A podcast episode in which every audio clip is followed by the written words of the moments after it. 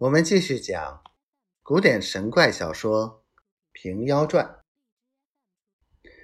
那些做工的与当方李甲一起来捉着和尚，那和尚往人丛里躲，便不见了。众人道：“自不曾见这般蹊跷作怪的事。”那李二紧紧的坐在翻杆顶上。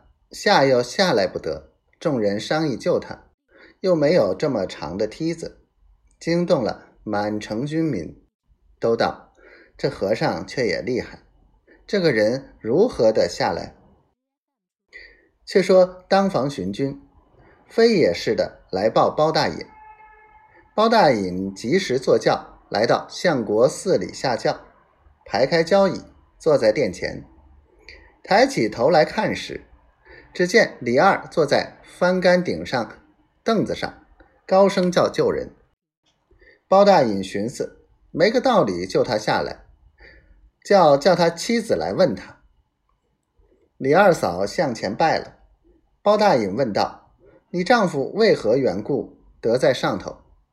可对我实说。”李二嫂把和尚投斋泼火的事、道人敷药的话一一说了。包大隐道。推奈妖僧这般无礼，若今次捉住，断然不予甘休。话犹未了，佛殿上一壁香走出一和尚来，到大隐面前唱个诺。包大隐张开眼问道：“和尚，你有什么事来见我？”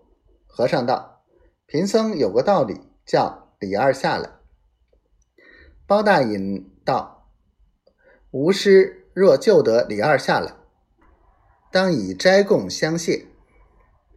只见这和尚轻轻的溜上翻杆，双手抱着李二，高声道：“包龙图，你是清正的官，我贫僧不敢来挠你。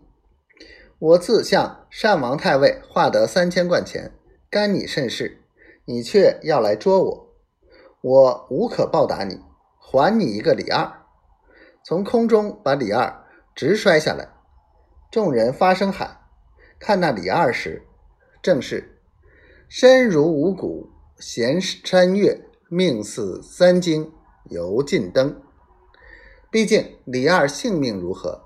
且听下回分解。